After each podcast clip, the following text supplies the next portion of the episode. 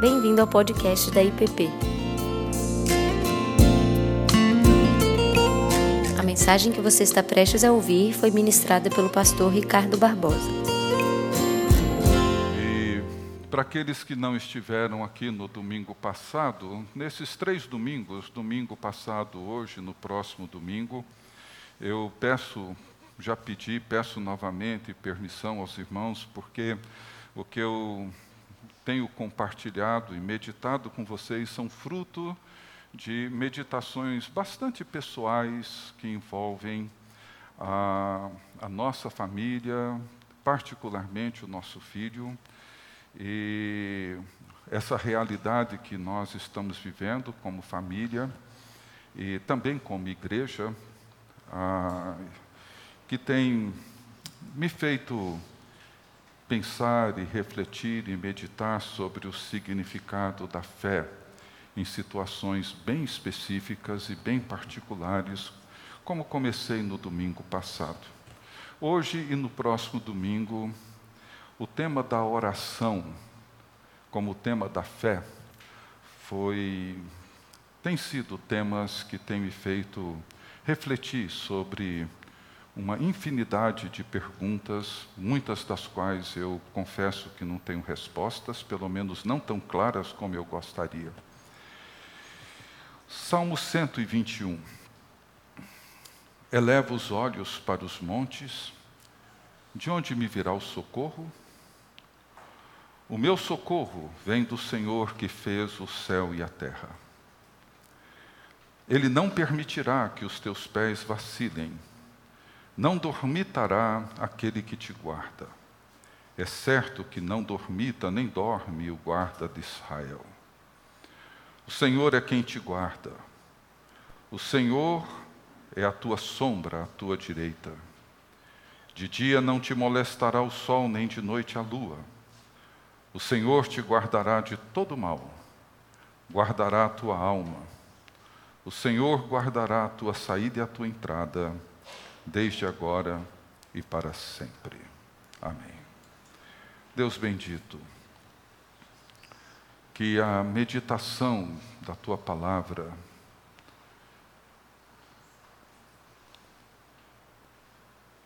e que a presença do teu Espírito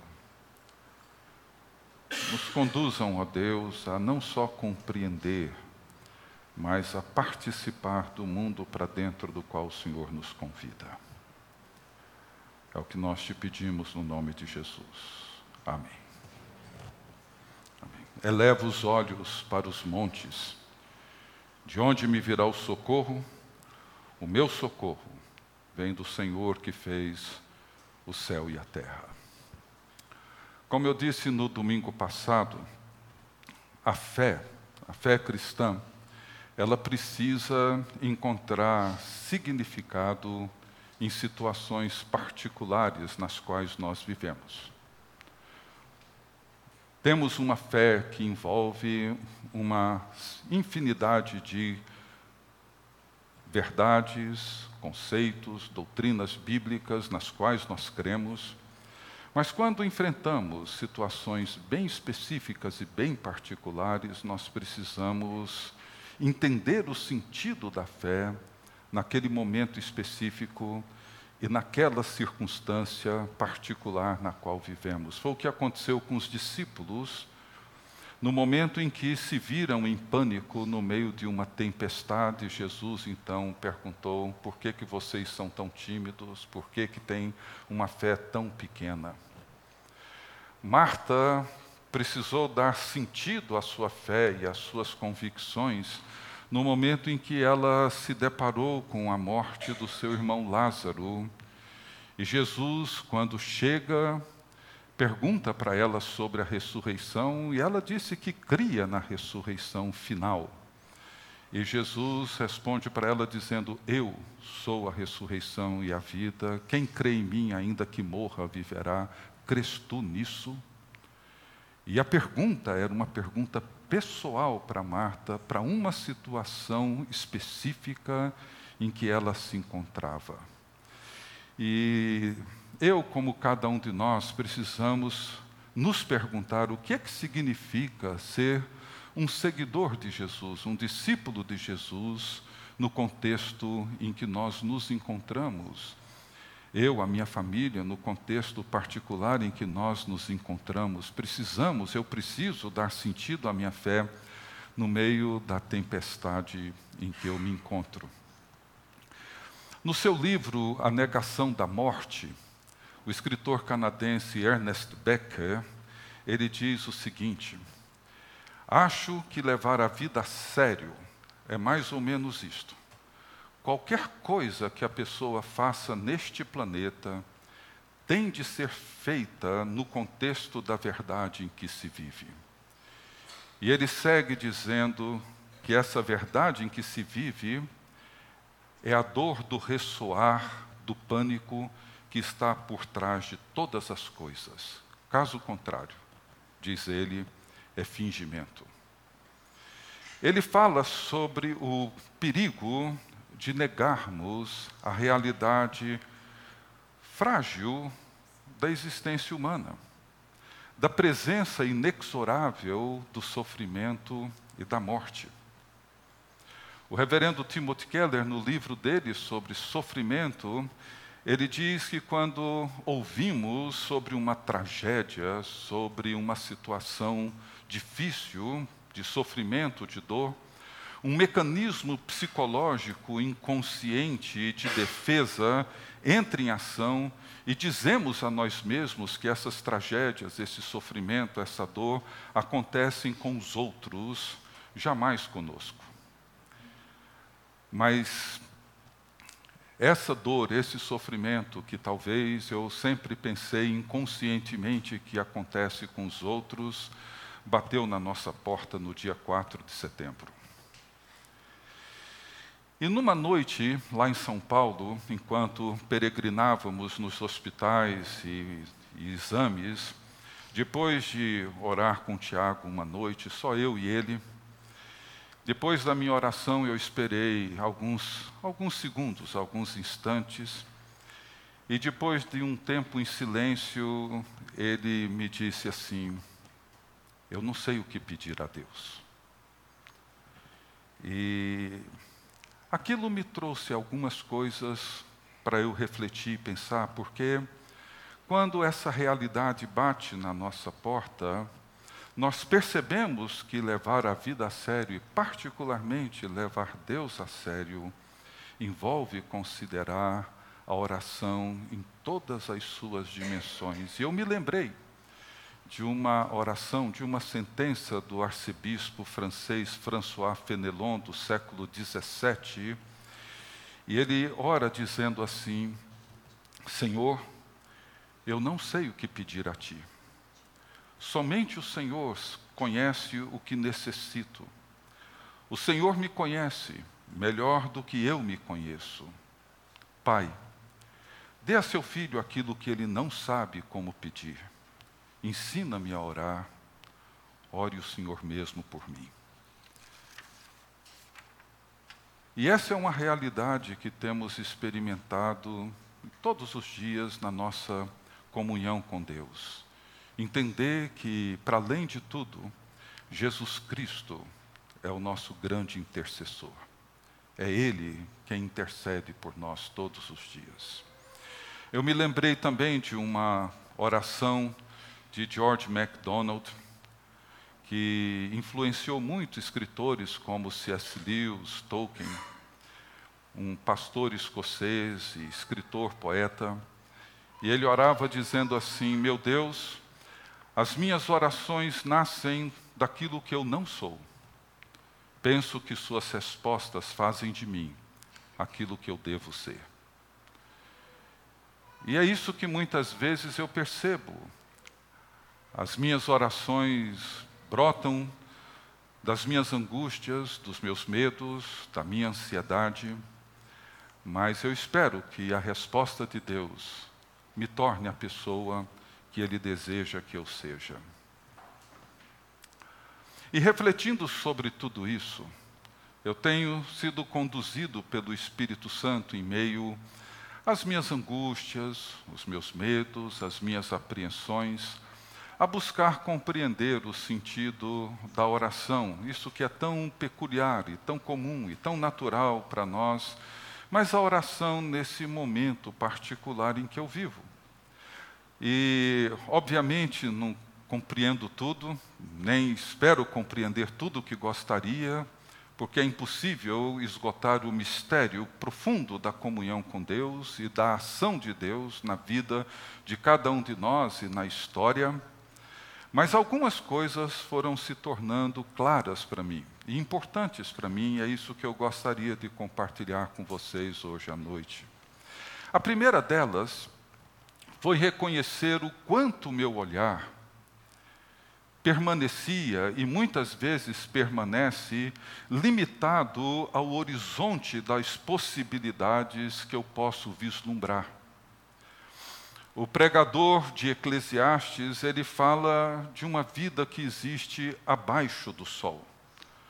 Essa vida que nós temos, essa realidade humana que nós conhecemos tão bem, limitada no tempo, limitada no espaço, e onde contamos com recursos e com possibilidades que temos diante de nós. E em determinadas situações, como essa, por exemplo, buscamos, claro, os melhores médicos, laboratórios, hospitais, tratamentos, tecnologia, mas tudo se limita num horizonte da realidade visível que se encontra abaixo do sol.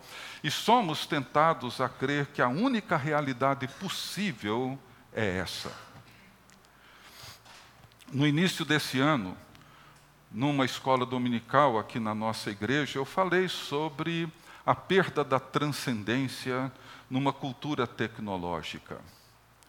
Isso porque a ciência e a tecnologia hoje respondem grande parte das perguntas que fazemos e oferecem também grande parte das soluções que buscamos. Para muitos de nós hoje, cristãos modernos, pós-modernos, tecnológicos, talvez diante de uma dificuldade, uma dor, diante de um determinado diagnóstico ou tragédia, a primeira preocupação que temos nem sempre é Deus ou a oração, mas onde é que eu posso encontrar os melhores recursos, a melhor tecnologia para resolver meus problemas? E eu me lembro que numa daquelas noites, numa conversa com o doutor José Carlos, aqui da igreja, ele disse para mim o seguinte: Ricardo, a medicina conhece a doença, mas só Deus conhece a pessoa.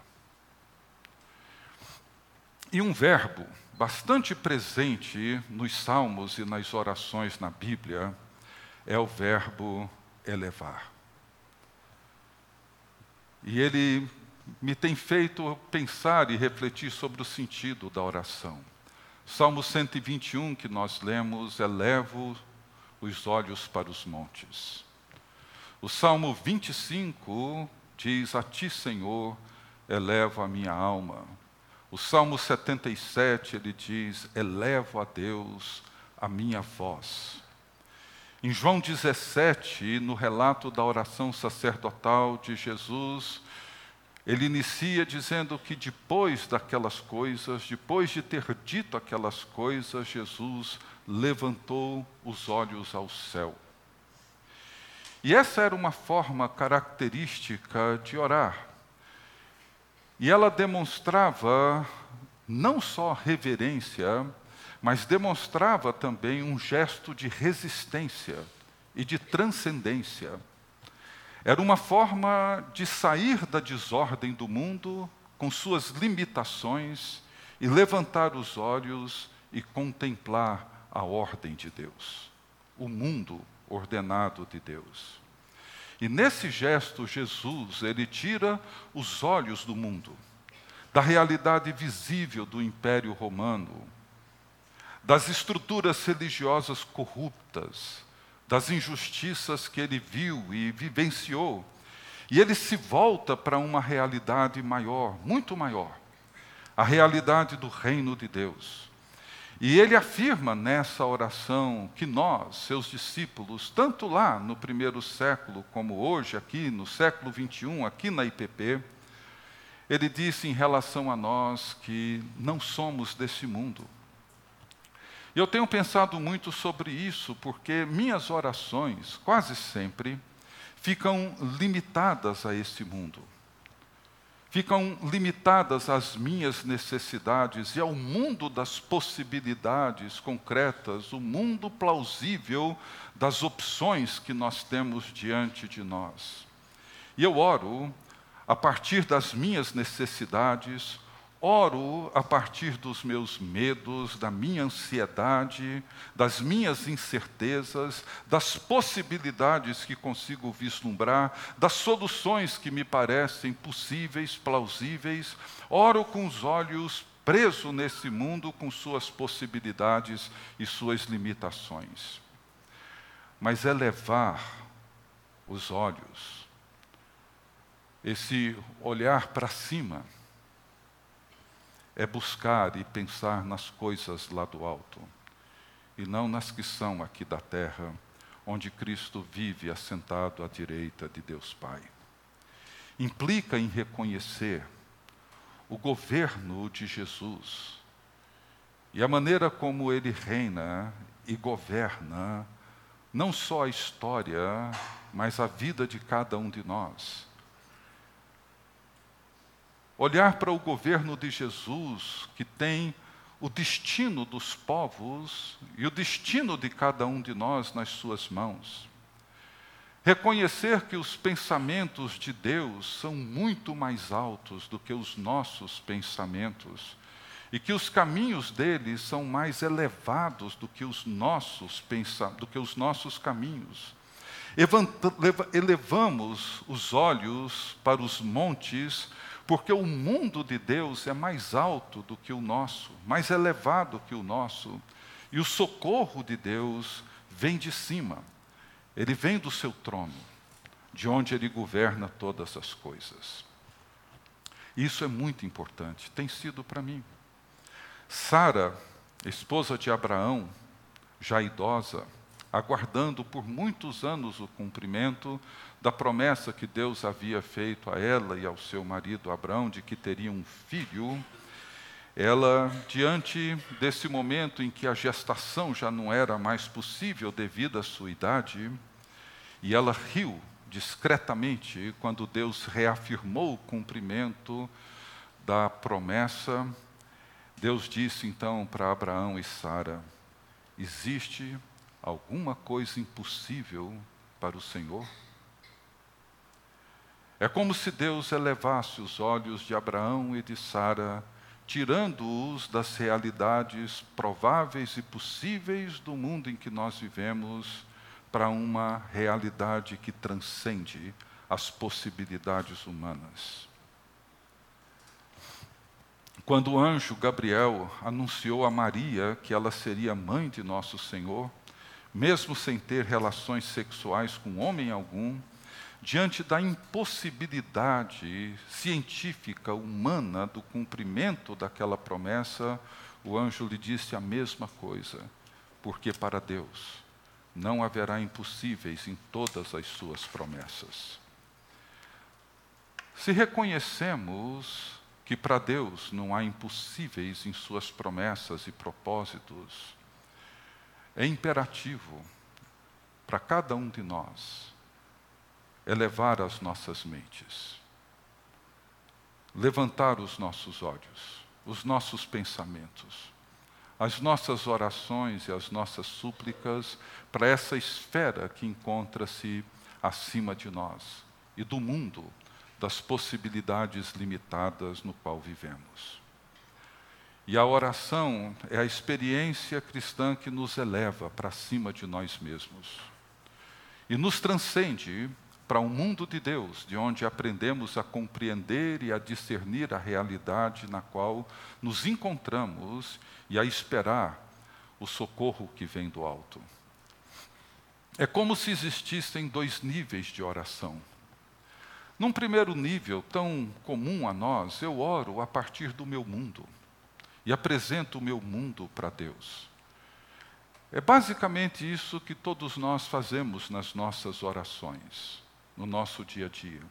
Apresentamos para Deus as nossas necessidades de relacionamento, trabalho, saúde emprego, todas essas situações tão comuns a nós.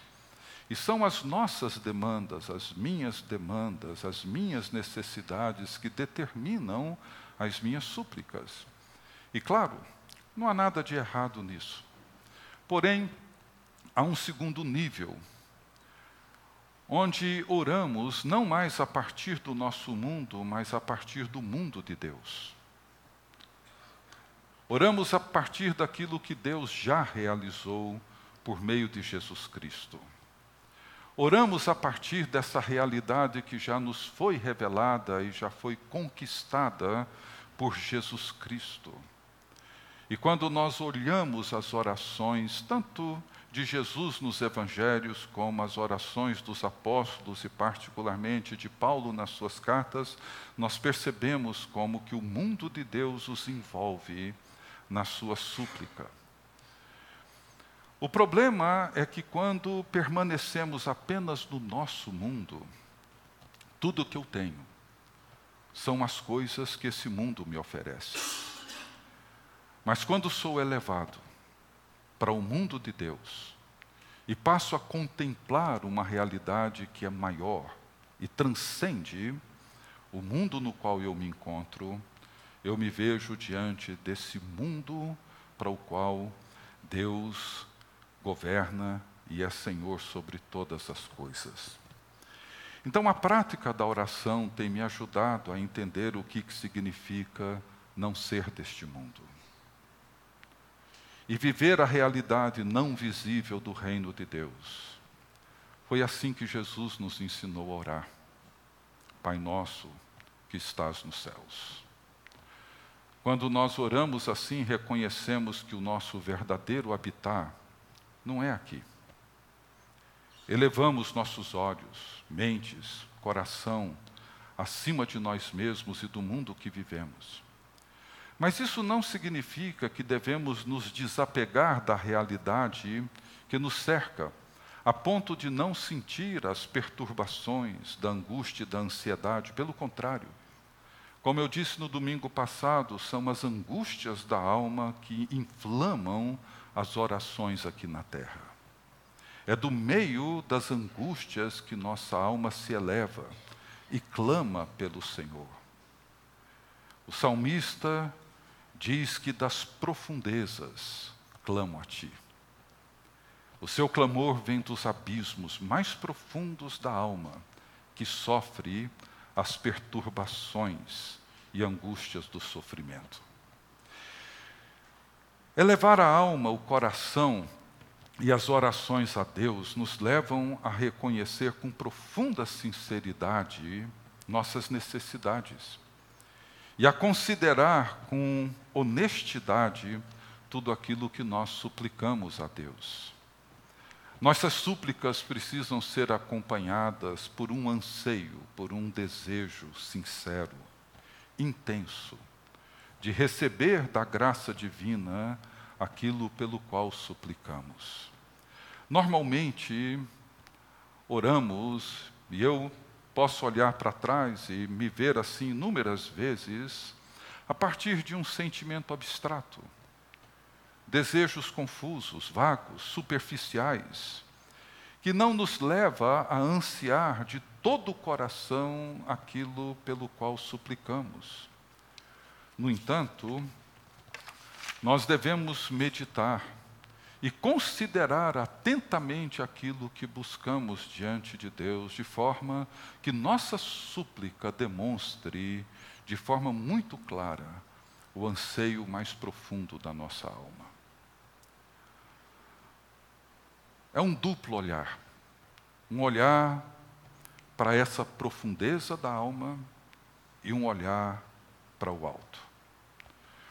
E um outro aspecto que envolve a oração, nesse tempo que eu tenho meditado e orado, que é um desdobramento disso que eu já venho compartilhando com vocês até aqui. O Evangelho de João, como eu já disse, ele descreve milagres, curas de Jesus como sinais. Ele usa essa linguagem. Eles apontavam para uma realidade muito maior do que o fato em si. Um grande milagre, como a transformação da água em vinho, ou a cura de um paralítico, ou a impressionante ressurreição de Lázaro, eram sinais de outras realidades mais profundas, mais abrangentes, que Jesus queria revelar aos seus discípulos. Nós nos impressionamos com a água transformada em vinho, nos impressionamos ao ver um paralítico tomar a sua cama e sair andando, nos impressionamos vendo Lázaro saindo do túmulo com vida, mas nem sempre me, nos impressionamos com aquilo que não é visível. Aquilo é um sinal de algo muito maior que nós precisamos compreender. Como Jesus disse para aquele paralítico: Filho, os teus pecados estão perdoados. Ele estava ali esperando o milagre para voltar a andar. E Jesus disse: O que, é mais fácil? Dizer para ele: Perdoados estão os teus pecados, ou toma o teu leito e anda. E Jesus faz esses sinais, realiza esses sinais para mostrar uma realidade maior, muito maior. O que, que eu anseio quando eu oro pelo meu filho? Eu anseio a sua cura. E é sobre isso que eu, minha família, todos nós temos orado e clamado a Deus. Mas quando eu transcendo a mim mesmo e o mundo no qual eu vivo, eu anseio por aquilo que Deus realiza para além das possibilidades tecnológicas e científicas. Anseio muito mais por aquilo que Deus está fazendo e que é muito maior do que a possibilidade de uma cura física e que envolve transformações muito mais profundas que o poder de Deus pode realizar. Então, nesses dias de profundas angústias e intenso clamor, eu reconheço, mais do que nunca, que eu preciso de um apocalipse. Eu preciso de uma revelação daquilo que se encontra atrás do cenário visível. Temos clamado pela cura do Tiago e de outros aqui na nossa igreja que também sofrem com as suas lutas, com seus dramas com a saúde. Este é o nosso anseio. Este é o nosso desejo sincero diante de Deus.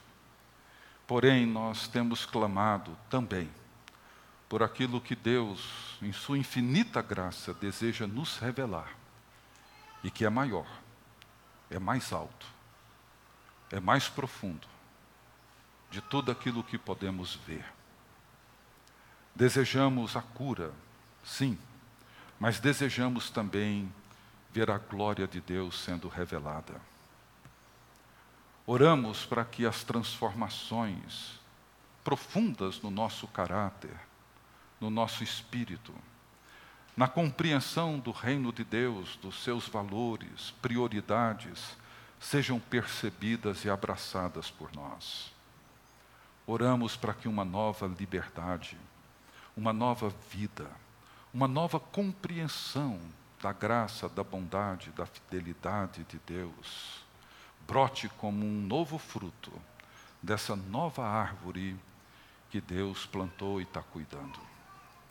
Existe algo maior muito maior, que ainda não foi completamente revelado por trás desse vale escuro que estamos atravessando. E a nossa oração é para que Deus complete aquilo que Ele começou, para que Ele realize aquilo que Ele começou e leve tudo isso para o fim glorioso que Ele mesmo determinou. E será glorioso, seja lá qual for será glorioso.